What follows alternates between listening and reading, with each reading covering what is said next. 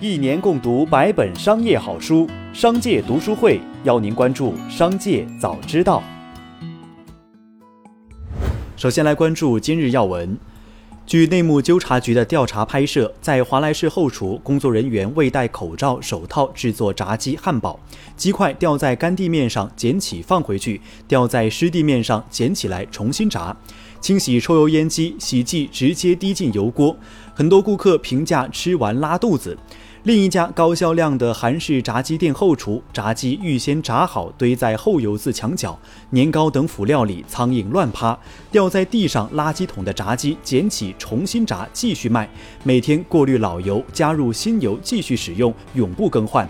七月十七号，华莱士官方发布声明致歉，称涉事餐厅北京货营店已停业整顿，后续将继续强化食安稽核巡查。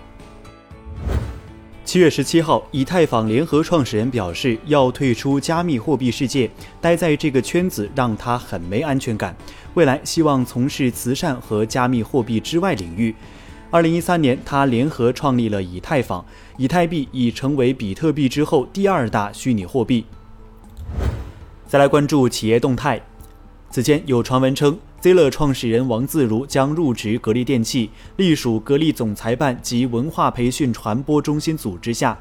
近日，一张格力文化培训传播中心的一篇文章证实了上述传闻。文章提到，结合自己的求学、就业和创业经历，公司领导王自如为初入职场的新伙伴分享了“心态归零，拥抱未来”的八字箴言。文中还附上了王自如身穿淡蓝色衬衣的照片。近日，中国保险保障基金在北京金融资产交易所公开转让大家保险集团百分之九十八点七八股权，底价为三百三十五点六九亿元。大家保险集团成立于二零一九年，是为处置安邦集团经营风险设立。据悉，本次转让的大家保险集团百分之九十八点七八股权中，包含中国保险保障基金所持大家保险集团全部股权和中石化持有的百分之零点五五股权。消息称，有六家联合体在竞购大家保险，其中包括京东、国资企业厦门金源等。滴滴出行官方微博表示，网传滴滴出行将于七月二十号停止网络服务的说法为谣言。公司已向公安机关报案，并依规向网络安全审查办公室报备。据报道，有用户通过美团下单代购感冒药品的跑腿订单，但骑手将自己的药品给用户，谎称从药店购买。七月十七号，美团跑腿回应称，对骑手账号作出永久封禁处理，涉事骑手被警方行政拘留。此外，美团表示，美团跑腿提供同城帮送和帮买服务，如果用户有买药需求，建议通过美团 App 或美团外卖 App 中美团买药频道购买，安全更有保障。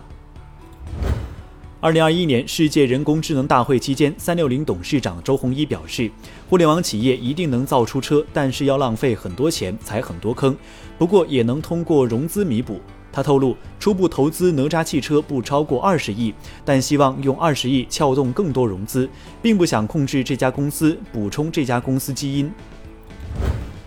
债务危机爆发八个月之后，国内芯片业航母紫光集团进入破产重整程序。七月十六号晚，紫光股份、紫光国威和学大教育等上市公司同时发布公告称，于当天收到间接控股股东紫光集团的告知函。北京市第一中级人民法院裁定受理相关债权人对紫光集团的重整申请。紫光集团债务规模大，境内外债权人多，启动司法重整有利于固化前期与战略投资者的沟通成果，加快促成不同债权人诉求达成一致。人人视频在应用商店下架后，七月十四号起，有用户发现人人视频上大量影视剧消失，新剧《致命女人》和经典美剧《摩登家庭》等热门作品无一幸免。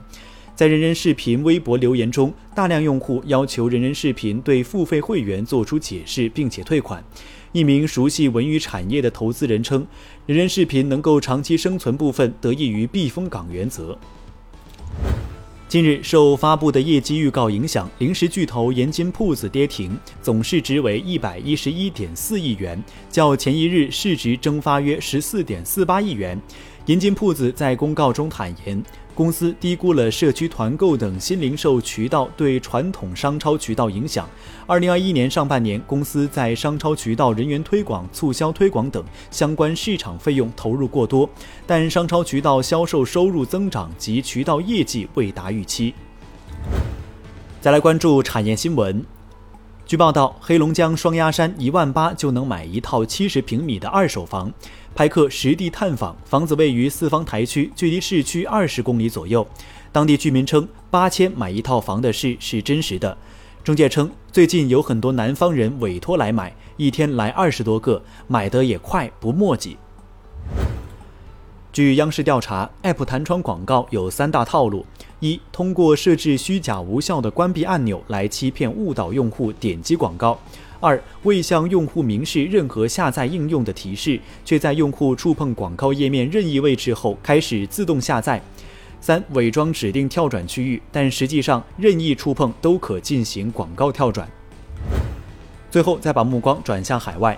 当地时间十六号，日本大阪府泉佐野市发布消息称，一名在当地备战东京奥运会的乌干达举重选手消失。他在酒店房间内留下的信件中表示，想在日本工作。失踪选手名为尤里乌斯·塞基托雷科，现年二十岁，疑似已乘坐新干线前往名古屋市。